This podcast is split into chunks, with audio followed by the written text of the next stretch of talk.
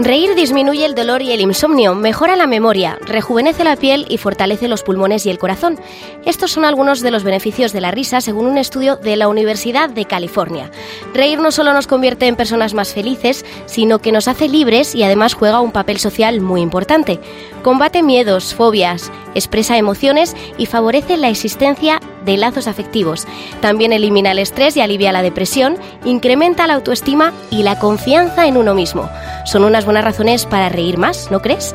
En estos tiempos donde llevamos una vida ajetreada y llena de estrés muchas veces, nos falta precisamente eso, tiempo para reír. No nos acordamos de que estamos de paso y, que, y de que debemos disfrutar de cada instante. Y qué mejor que reír para aprovechar hasta el último. Desde Genial Escope queremos invitarte a sonreírle a la vida y a disfrutarla a carcajadas, porque la risa es la mejor medicina.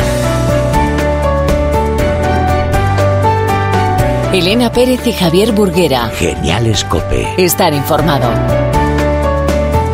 Bienvenidos a una nueva entrega de Genial Scope, el programa que normaliza y da visibilidad a lo que es normal, el síndrome de Down y la discapacidad intelectual. Soy Elena Pérez y a mi lado está Javier Burguera. Hola. Hola, ¿qué tal Elena? Y también están aquí, como siempre, nuestras chicas de la Fundación Síndrome de Down de Madrid, Ana Lumbreras, Pilar Cobos. María Liceo, Patricia. Hola. ¿Qué tal? Y antes de empezar, recuerda que nos puedes ver y escuchar también en la web de Cope, cope.es. Can't write one song that's not about you. Can't drink without thinking about you. Is it too late to tell you that everything means nothing if I can't have Y you? hoy recibimos en el estudio de Genial Scope a un invitado que lleva el humor por bandera y que es experto en hacer disfrutar y reír a la gente. Hoy nos visita Alex Clavero, cómico, monologuista, guionista y actor nacido en Valladolid, aunque como él dice, su auténtica raíz está sembrada en el pequeño municipio vallisoletano de Casasola de Arión. En 2001 empezó a recorrer todas las salas y escenarios de nuestro país y desde entonces pues no ha parado. Actual colaborador en Rock FM, haciendo la sección del Franco Tira Rock, ha hecho también televisión, teatro, programas como El Hormiguero o El Club de la Comedia. En los últimos años, el nombre de Alex Clavero se ha ido haciendo cada vez un hueco más grande. Entre los humoristas mejor valorados de nuestro país. También le hemos visto en Wasabi, Sopa de Gansos o Ilustres Ignorantes, así como en Comedy Central. Y también tiene su propio espectáculo, Mi Madre es Trident Topic. Bienvenido, Alex. Bienvenido. Hola, muchas gracias. Alex, ¿cómo surge o cómo acabas en el, en el mundo de la comedia? Porque tenemos entendido que tú estudiaste trabajo social, sociología. Yo estudié mucho, ¿eh? Para el poco rendimiento que le he sacado, de verdad. que me, me he llevado, me llevé amigos y poco más de esas carreras. Que, pues sí, fue, fue un poco casualidad, la verdad que el- se puso de moda lo de los monólogos, lo del club de la comedia y todo esto, entonces empezó a haber concursos en bares y tal. Y pues yo contaba bastantes historias ahí pues en las fiestas y tal con los amigos y pues uno me convenció para que me apuntara a un concurso y tal. Bueno, me convenció mucho porque yo no tenía ninguna intención, o sea, me acuerdo el día que trajo el papel a casa de, eh, hay que apuntarse a esto y tal, no sé qué. Y bueno, pues tuve la suerte de ganar aquel concurso. Y entonces, claro, como había ganado, pues ya dices, pues me tendré que presentar a otro, pues a ver si esto resulta que se me va a dar bien. Y otro, y en el siguiente lo hice fatal. Y entonces ya tenía la de cal y la de arena. Digo, "Va, voy a hacer un tercero para hacer la media. Y hasta hoy. Pero no te equivocaste de camino, ¿no? Eh, pues hasta hoy parece que no, no sé. Tiene pinta de que no, vamos. Yo lo veía más crudo haciendo sociología que lo que hice. ¿Y qué te dijeron en casa, Alex? ¿Cómo se lo tomaron? Eh, pf, no recuerdo un momento concreto en el que yo se lo dijera. Sí que sé que hubo algunas actuaciones en las que se lo oculté. Mm. Porque los viajes eran un poco largos y tal. Entonces yo no me veía a mi madre diciéndole que me iba a Murcia con, con su coche y tal. Entonces le pedía el coche para otra cosa y tal. Y luego me iba hasta Murcia, actuaba y volvía así en un plis plas.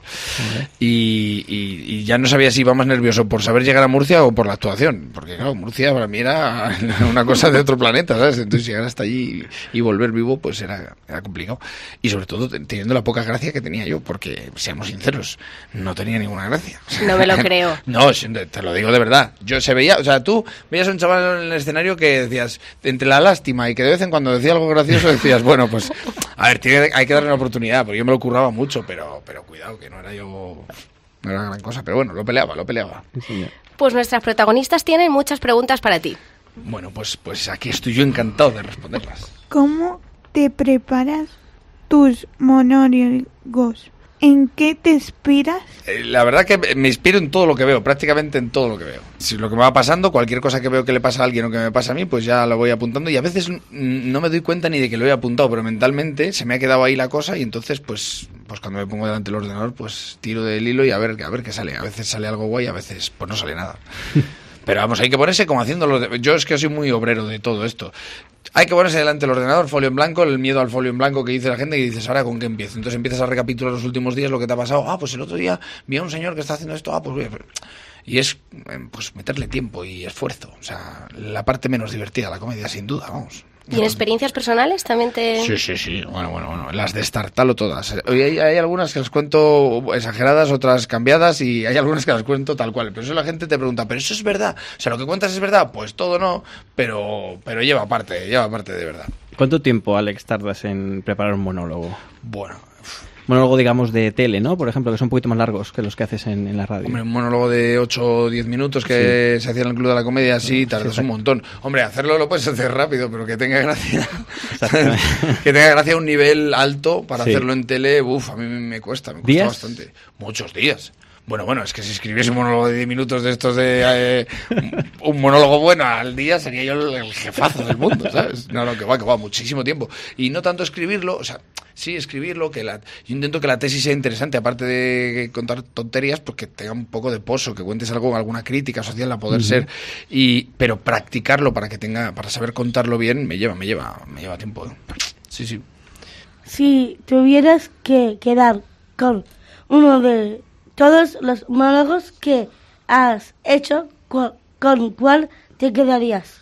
Hay algún, hay algún monólogo, como el primero, con el que yo gané un concurso que a día de hoy no podría contar porque está anticuado y no era tan gracioso o tal. Eh, pero, pero yo creo que me quedaría con ese porque es la historia que a mí me hizo empezar en todo esto. Porque realmente era una historia que yo contaba sin ánimo, o sea, con ánimo de hacer reír, pero no tenía chistes. O sea, yo la contaba, iba metiéndole chistes. Entonces, cuando me presenté al concurso, sí que saqué algún chistecillo. Y estuve años contando esa historia. ¿Queréis saber de qué iba? Claro. Sí. Claro. Yo de pequeño estuve en un colegio interno. Que no es que yo fuera malo, pero es que los niños de los pueblos donde la escuela no funcionaba bien, pues nos metían en internados. Y en ese internado, el baño donde hacíamos nuestras necesidades era un agujerito en el suelo con dos siluetas de los pies. ¿Habéis visto esto alguna vez? Aunque sean las películas. Sí. Pues eran así los baños. Entonces, claro, yo pues saca, no sabía no sabía utilizarlo, no sabíamos utilizarlo ninguno. Entonces, pues pasaban cosas muy graciosas y pelín desagradables que tampoco voy a contar ahora. Pero de ahí saqué una historia de 15 minutazos. O sea que, fíjate, casi se me salen los ojos cuando aprendí a utilizarlo bien. ¿Cuáles son las claves para construir un buen monólogo?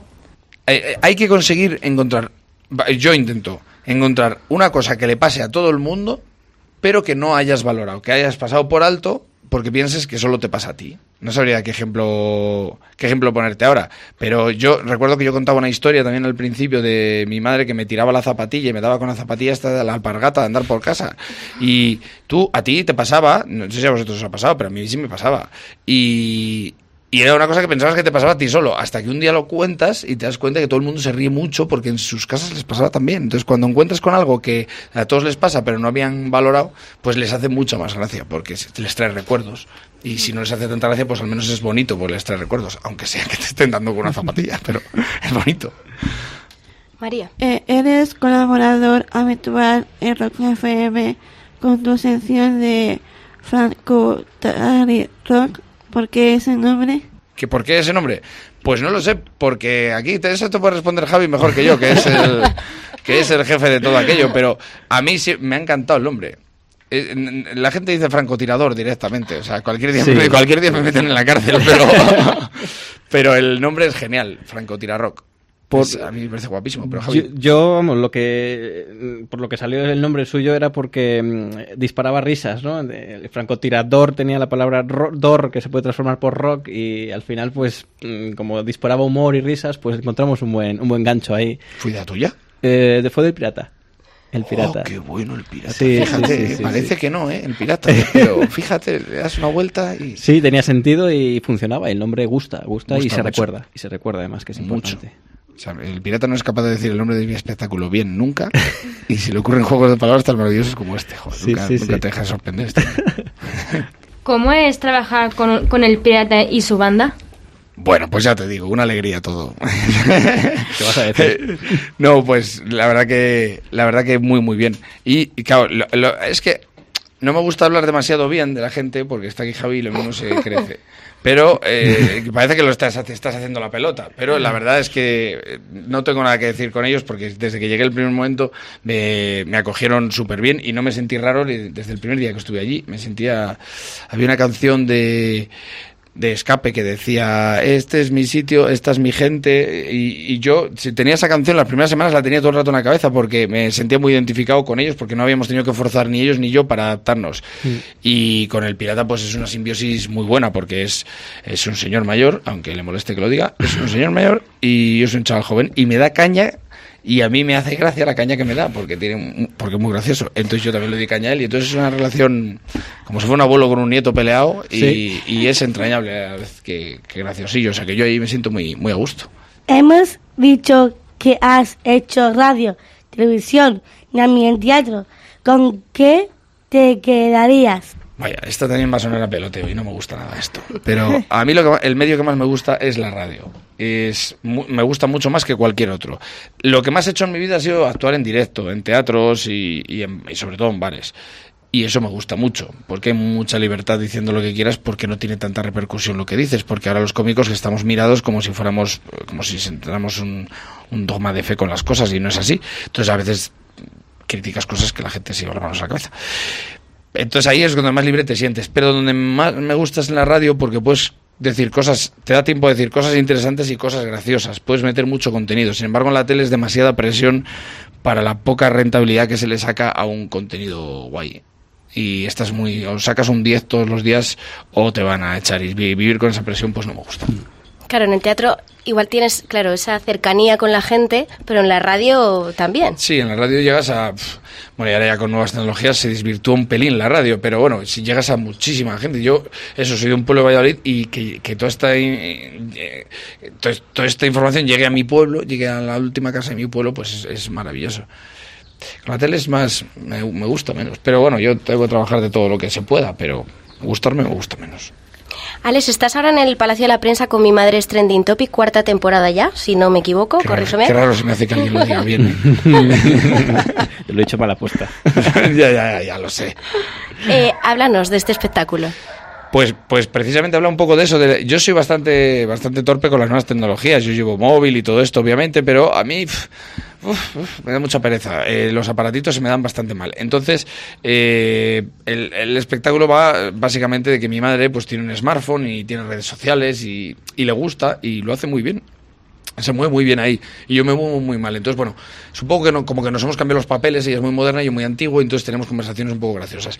De ahí yo aprovecho para criticar pues todo lo que me va apeteciendo del, del mundo este moderno, ¿no? Yo no soy nada moderno en las cosas, entonces me acuso muchas veces de que no soy moderno, entonces me hace mucha gracia eso. Entonces yo critico las vestimentas, las costumbres que hay ahora, pues salir a correr sin que te obligue nadie, o sea, no sé, cosas, cosas que hace la gente que a mí pues me llaman la atención. Los pantalones rasgados, ¿no? Los pantalones rotos, que la gente se compre la ropa rota ya, que me parece, me parece terrible esto. Va a llegar un momento que lleguemos a la tienda, le demos el dinero y nos llevemos aire directamente, porque como esto no lo va a parar nadie, por lo visto, la gente sin calcetines en enero. A mí esto me hace una gracia.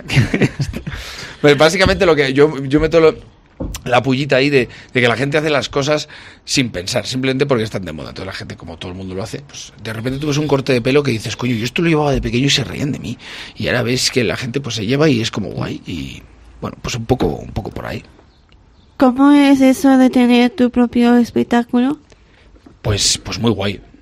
Muy guay porque digo lo que me da la gana. Y no me corrige nadie, ni me dice nadie nada, pues lo hago, lo hago yo como quiero. La parte mala de eso es que hagas un espectáculo que sea tuyo y luego no sea gracioso.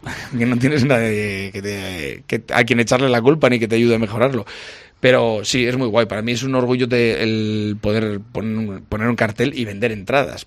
O sea, que, que al final que la gente vaya, que le guste, que repitan. Me gusta mucho cuando la gente dice, me ha recomendado venir mi primo, muy bien, me, le voy a dar las gracias, o mi hermano, no sé qué tal. Entonces, me- gusta, me gusta que, que funcione. Pero cuando no funciona, pues duele más.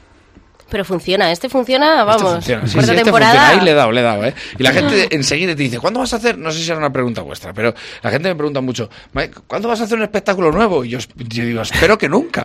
O sea, espero hacer como Espirete no existe, estar 20 años en la Gran Vía ahí hasta que hasta que sea peatonal. O sea, porque es muy difícil hacer un espectáculo de hora y media que, que realmente guste.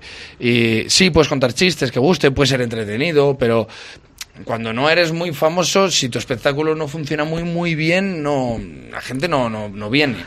Y, y hay mucha calidad en los espectáculos que hay por ahí. Entonces tú tienes que estar a un nivel. Entonces cuando encuentras ahí un puntito que a la gente le gusta, pues dices, uff, que me dure, que me dure. Yo reconozco que le he ido a ver y eh, son risas durante la hora y media que dura, es risa tras risa. O sea, no tienes un momento ahí de, de parón. Bien, bien, Quizá- y Javier. quizá lo más, lo más curioso sea lo de que a la gente le dejas dejar los móviles, ¿no? Eh, fuera de... Sí, eso, pues eso ya no Ya lo no. hago porque he cambiado de sala y yo hacía una cosa, lo que dice Javi, que, que hacía un ropero de móviles para que la gente dejase su móvil antes de entrar al espectáculo. Bueno. Pero el ropero estaba eh, en, en- delante de la grada, o sea, en el, es- en el escenario, era, era transparente, o sea, nadie te podía robar tu móvil porque... Y solo tenías que dejarlo ahí con tu nombre pegado en el móvil, con unos posit que daba y tal. Y entonces yo al final hacía un sorteo, cogía uno de los móviles y, y a esa persona le regalaba las entradas de mi espectáculo, o sea, le, le devolvía el dinero. Entonces tuve que dejar de hacerlo por varios motivos. Porque yo les daba el dinero en metálico, cosa que es ilegal. Entonces eh, me dijeron, esto no se puede hacer, no se puede. Yo cogía 12 euros, que era lo que valía, y se los daba, tal cual, por valiente, por haber dejado el móvil. Pero eso no se puede hacer. Punto uno. Punto dos, que me pasaron una sala de 550 personas. Entonces, yo no podía quedarme con el móvil de 200 personas. Había días que lo dejaban ciento y pico personas. Entonces, claro, eh, había un problema. Si tú venías después a que yo te volviera el móvil, me decía, ¿cuál es tu móvil? Y me decías ese, y te llevabas un iPhone 10 o por el que vayan ya, que no me sé cuál es. uno mejor que el tuyo, claro. Claro, pues digo, cualquier debe me voy a meter en un lío de 800 euros. Y, y es que no me compensa tanto a mí la actuación, ¿sabes? Entonces, bueno, pues esas cosas las tuve que dejar, pero era una gran idea, porque tenía un discurso muy bueno que era, joder, la gente no deja su móvil, sabiendo que no lo vas a poder utilizar, no somos capaces de separarnos de él porque es como una parte de nuestro cuerpo. Y estaba muy guay la idea, pero que vamos, que ya no lo hago.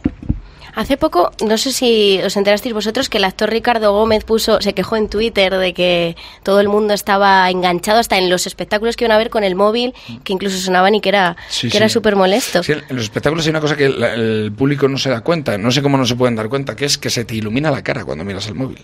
En un sitio en el que está todo oscuro se ve un montón, desde el escenario se ve un montón. Entonces, aunque Claro. no me estés molestando con el ruido, vas viendo lucecitas que se van encendiendo y se van apagando.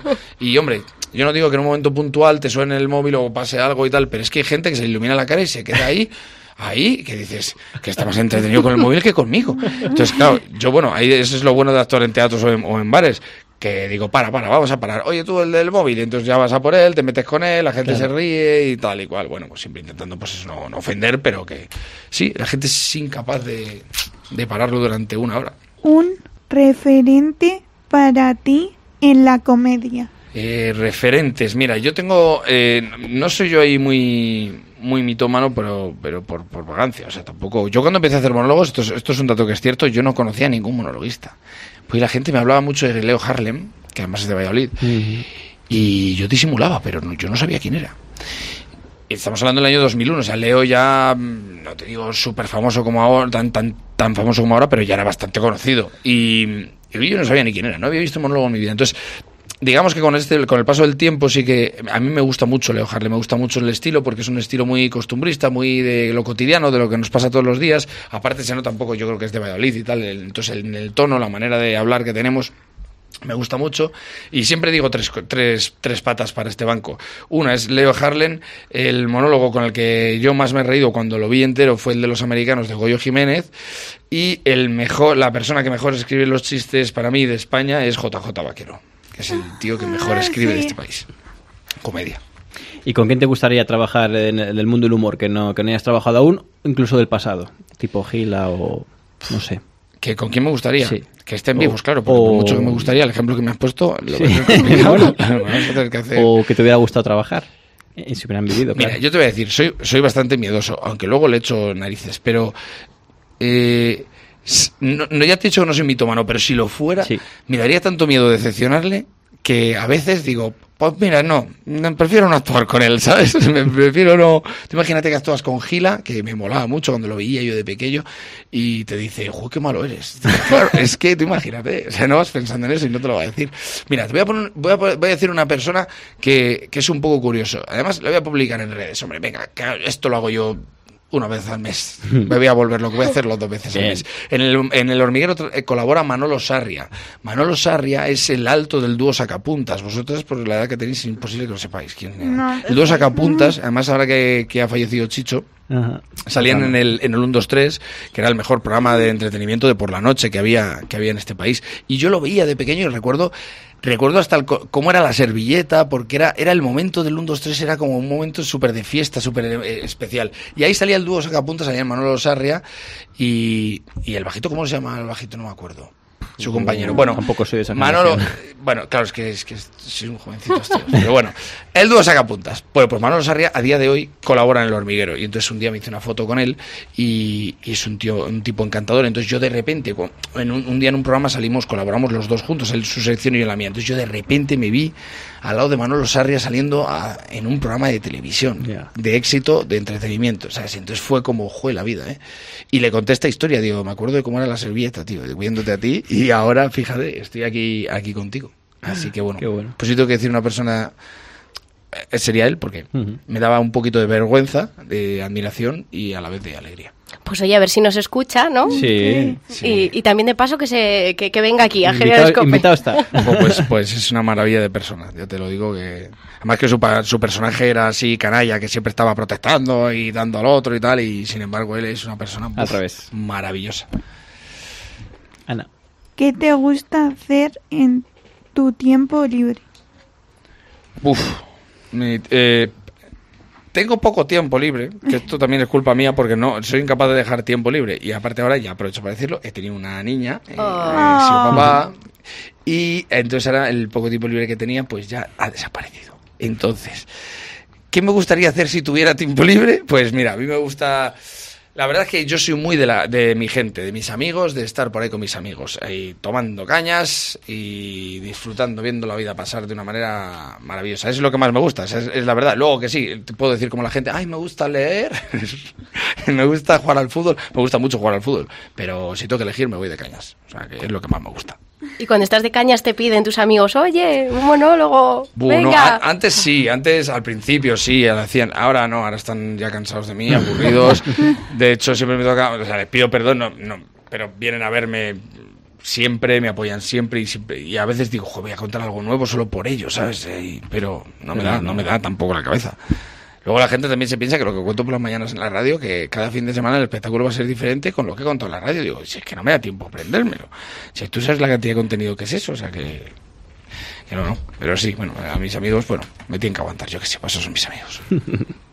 ¿A qué persona famosa os gustaría entrevistar en un futuro? ¿Por qué? En- ¿Entrevistar a mí? ¿Entrevistarle yo a él? Buah. Hacerle un monólogo. Sí. Pero con él. Hacerle un monólogo. A ver, yo, es que como os he dicho antes, yo admiro a poca gente. Bueno, sí, admiro a mucha gente, pero de esto de decir que lo tengo ahí en un pedestal.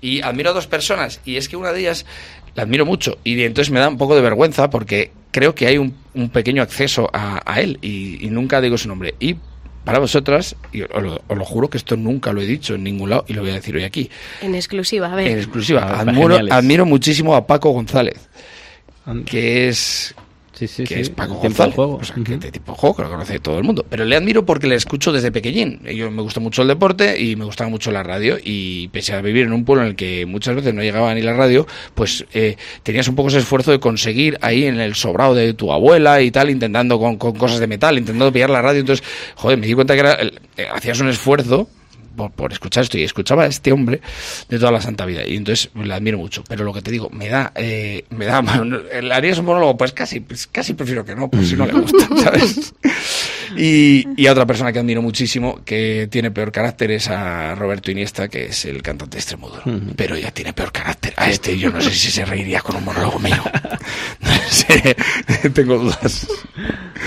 ¿Cómo te ves de aquí a 15 años? Espero que vivo. espero, espero porque no sabe uno en estos mundos. Eh, ¿Cómo me veo? Pues, pues buena pregunta porque no lo sé, no tengo ni idea. No, además con esto de ah, ser cómico es una cosa un poco rara porque a veces dices y yo que voy a estar con 60 años en los bares haciendo monólogos, pues a veces dices espero que no y a veces dices pues espero que sí.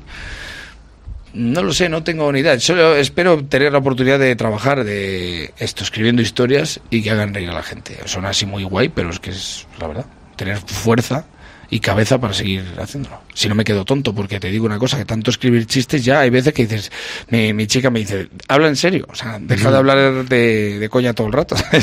Yo es que tengo ahí una idea que no me termina de salir. ¿Qué mensaje le mandarías o qué consejo le darías a alguien que quieres dedicarse, a alguien que se quiere dedicarse a lo mismo que tú? Estoy yo para dar consejos. No sé. Eh, Yo sí que, como he dicho antes, yo soy un obrero de esto y yo he trabajado muy duro de esto. Me lo he currado mucho porque hay gente, esto lo llevo a un símil futbolístico, ¿no? Hay gente que es como Zidane y hay gente que es como Raúl. No sé si se va entendiendo. O sea, hay gente que nace con una técnica de por sí y hay gente que, es, que no tiene pinta de tener esa técnica. No digo que Raúl no la tuviera, pero no tenía esa pinta. Pero a base de trabajo consigue tener más éxitos que uno que, que sí que le tenía dado. Entonces, no quiero que suene así un poco pedante, pero el esfuerzo en la vida, el trabajártelo, hace que. No te digo que lo vayas a conseguir, que es una cosa que no estoy de acuerdo que se venda ahora que con el esfuerzo consigas todo, pero es verdad que con esfuerzo se consiguen muchas de las cosas que quieres. Entonces yo le daría el consejo de que trabaje, trabaje, se le ocurre, escriba, lo pruebe, escriba, lo pruebe, escriba, lo pruebe. Que lo pruebe me refiero a que salga un escenario a contarlo una y otra vez, de una y otra vez.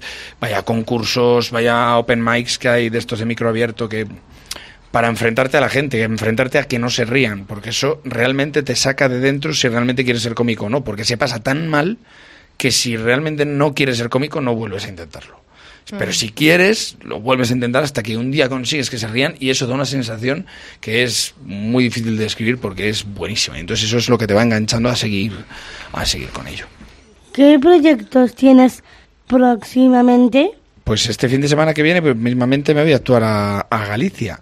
Voy a actuar en Vigo y en Santiago, el sábado en Vigo y el domingo en Santiago de Compostela. Con mi madre es trending topic con este espectáculo. Y bueno, tengo eh, pensado, este junio tengo varios, varias actuaciones de la gira que se acaba, la de este año, y el año que viene la gente dice, ¿habrá otro espectáculo? El mismo. el mismo a partir de, de septiembre espero estar otra vez en Madrid y haciendo una pequeña gira por ahí. Y, y el, mi objetivo más, más, más crucial de todos es irme de vacaciones. A ver si llega ese momento. Como todos, yo creo, ¿eh? Sí, sí. Pero vamos, objetivos concretos a proyectos nuevos no tengo más que, más que acabar las actuaciones y seguir la radio. Y, sí.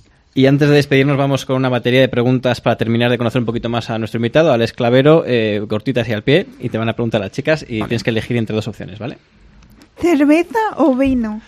Desde que soy padre, cerveza, que pega menos. ¿Playa o montaña? Eh, montaña, porque por el color de piel que tengo en la playa yo lo paso mal. Pero vamos, a mí me gusta mucho bañarme, pero no con tanto calor, hombre, como en la playa. ¿Dulce o salado? Eh, salado. Salado sin duda. O sea, a mí me suelen sobrar los postres. ¿Un libro? Un libro, La mano del verdugo, de Juan Solo. ¿Una serie de televisión? Una serie de televisión, joder, es que eso es, es muy difícil. Eso no lo tengo pensado. No sabría con cuál quedarme. Fíjate que te diría algo que es viejunísimo. Viejunísimo, viejunísimo. No, no voy a decir. Iba a decir, eh, iba a decir la de Verano Azul de Chanquete por la cantidad de recuerdos que te trae, pero es que yo no, no la viví ta- tal cual en directo, pero me acuerdo de llorar cuando cuando pasó una cosa. No, no voy a hacer spoilers de una serie de 30 años después. No pasaría nada, pero como la gente ahora está tan sensible a todo esto. Pero fijaos, voy a decir una que me gustaba a mí mucho y no era de, de mayorías. Era Salvados por la Campana. Que me encantaba. Es de Zack Morris. Me Muy encantaba buena. esa serie. Y una facilita ya para acabar, Alex. ¿Pop o rock? Rock. rock, rock. Ahí no puedo dudar. No, no, tampoco, tampoco dudaría. O sea, es- el rock va, va dentro desde que naces. Pues muchísimas gracias, Alex, por haber Gracias. pasado por los micrófonos de Genial Escope. Nos pasaremos a ver tu espectáculo Hombre, por supuesto, Sí. estáis invitadísimas todas. y te seguiremos de cerca. Eso pues es. muchísimas gracias por haberme dado este ratico para contaros estas cosas y yo cuando queráis, pues aquí estoy. Gracias, Alex. Elena Pérez y Javier Burguera. Genial Escope. Estar informado. Es momento para conocer esa otra cara de la actualidad, las noticias divertidas y curiosas que suceden en el mundo y que recogemos en Genial Escope para alegrarnos un poquito el día. Para el repaso contamos con la ayuda de nuestras chicas de la Fundación Síndrome Down de Madrid. Cada vez más profesores apuestan por los friki exámenes. Es una nueva moda entre algunos profesores a la hora de evaluar a sus alumnos para que se motiven más. Series de televisión, películas, grupos de música, todo es susceptible de ser mezclado con asignaturas como matemáticas, física o lengua. Por ejemplo, una de las preguntas que ha trascendido es la siguiente. Aladdin ha retado a una carrera a Goku. Mientras el primero es capaz de volar en su alfombra voladora a 9.800 km por hora, Goku lo hace en su nave Kingston a una velocidad de 600 metros por segundo. ¿Cuál de los dos ganará? La alfombra. Alfombra. Oye, qué bueno, ¿eh? Que te hagan estas... Como yo hubiera sacado buena nota. Sí, yo Son- creo que también. Y fíjate que se me daba muy mal matemáticas. ¿eh? Científicos de la Universidad de Minnesota prueban si se nada más rápido en agua o en moco. Sí, sí, como lo oís. Seguro que es una duda que nos habíamos preguntado más de una vez. Para dar respuesta a estos científicos llenaron una piscina con agua y otra con algo parecido al moco. Goma guar, que es un polímero natural que actúa como espesante en helados o champús, o en yogur también. Despe- después pusieron a nadar a 10 nadadores de competición y 6 aficionados. ¿El resultado? Pues que avanz- avanzaban a la misma velocidad. Fijaros. Qué yuyu, ¿eh? Un poco de asquete, ¿no? dicho. Pues como que no me voy a mojar. Abren un hotel para llorar y liberar tensiones. Está en Japón, concretamente en Tokio, y en cada una de las habitaciones los huéspedes pueden encontrar una selección de películas dramáticas, novelas románticas, parches calmantes para bajar la tensión en el cuello y, por supuesto, un gran paquete de pañuelos. Madre mía. De verdad. ¿Has dicho con algo de dramático? Dramático, una- películas dramáticas. Me parece una, una idea, vamos. Eh, muy de, muy de. Japón. Esto de muy bien a la gente dramática. ¿Sabes que tienes una dramática que soy yo? Tú eres muy dramática, Pilar. Yo no, yo no. Al hotel. Yo, yo antidrama, yo antidrama. Tú todo lo contrario. Sí, señor. Comedia, como Alex Clavero. Pilar. En el municipio zamorano de Vi- o como se dice, se ha presentado para alcalde un chico de 19 años. Se llama Juan del Canto y quiere gobernar a los 278 habitantes con que cuenta este pequeño municipio de Zamora. Se ha presentado por el Partido Popular y entre sus propuestas se encuentra recuperar la tienda de chuches o fomentar que la gente se quede a vivir en el pueblo. Bueno, Oye, pues qué bueno. buenas iniciativas. Una agencia de inteligencia y seguridad pone un anuncio en el periódico para encontrar espías. Es una iniciativa que ha tenido el organismo de Eslovenia para encontrar gente que se una a sus filas. Ha montado una campaña publicitaria en un diario para personas interesadas en los campos de la inteligencia y la seguridad. Anda, mira, qué fácil. ¿Os gustaría ser espías a vosotras? A mí no. No. Ah, claro. ¿A quién, quién ha dicho que sí? ¿Vosotras dos sí? Sí. Bueno, oye, Se hace viral por sus reparaciones domésticas peculiares. En las redes sociales se hace llamar Xiubrand, o como diríamos, como se diga, es chino y es capaz de reparar un lavabo roto con fideos instantáneos. Sube sus vídeos a una red social china donde ya se ha hecho famoso por sus hazañas caseras, entre las que también está haber restaurado pues una mesa con galletas y un suelo con un huevo. madre mía, que hay gente para todo. Ideas sí, para sí. todos, sí, sí. Estudian la fiabilidad de los testigos después de beber alcohol. En una investigación que ha realizado un equipo sueco de la Universidad de Gotemburgo para comprobar si los testigos podían ser de fiar después de haber bebido, y no cualquier cosa, sino que lo comprobaron con vodka con naranja. Lo que ha revelado el estudio es que sí que son fiables estas personas, sobre todo en el campo de la fisionomía. Cumple el dicho, ¿no? Que los borrachos y los niños siempre dicen Dice la verdad. La verdad, la verdadera, yo no tomo eso. No, di que sí, que no hay que beber alcohol. Bueno, hay par de dos que toman alcohol. Que, que un par sí. Bueno, para al día no pasa nada. Bueno, pues Pero con día, moderación. solo un día, Nada más. eh. Era un- Venga, Pilar. Cuanto más tiempo pasa, menos posibilidades de que te devuelvan un favor. Un experimento de la Universidad de Pensilvania ha demostrado, apoyándose en numerosos datos, que es mejor no dejar pasar mucho tiempo y pedir que te devuelvan el favor cuanto antes. Solo así se podrá cumplir, ya que si dejas pasar mucho tiempo, pues la gente se olvida y claro, pues ya no hay favor que valga. Esto... To- todos tenemos el típico amigo, ¿a que sí? Tal que te cual. pide favores, tal, Ah, sí. Bueno, yo tengo un típico amigo que siempre le digo todo. Y te devuelve los favores. Sí, me debe favores. Pues consérvalo. Convierten restaurantes de comida rápida en con- con- consulados. Ha ocurrido en Austria y es que los ciudadanos americanos que viven en este país van a poder ir a resolver problemas y solicitar ayuda consular a una conocida cadena de comida rápida, pero no van a poder realizar todos los trámites que quieran porque solo está limitado a cuestiones relacionadas con problemas de robos, de dinero o pérdidas de equipaje. En redes ya hay muchas bromas con el MacVix y el Mac Passport.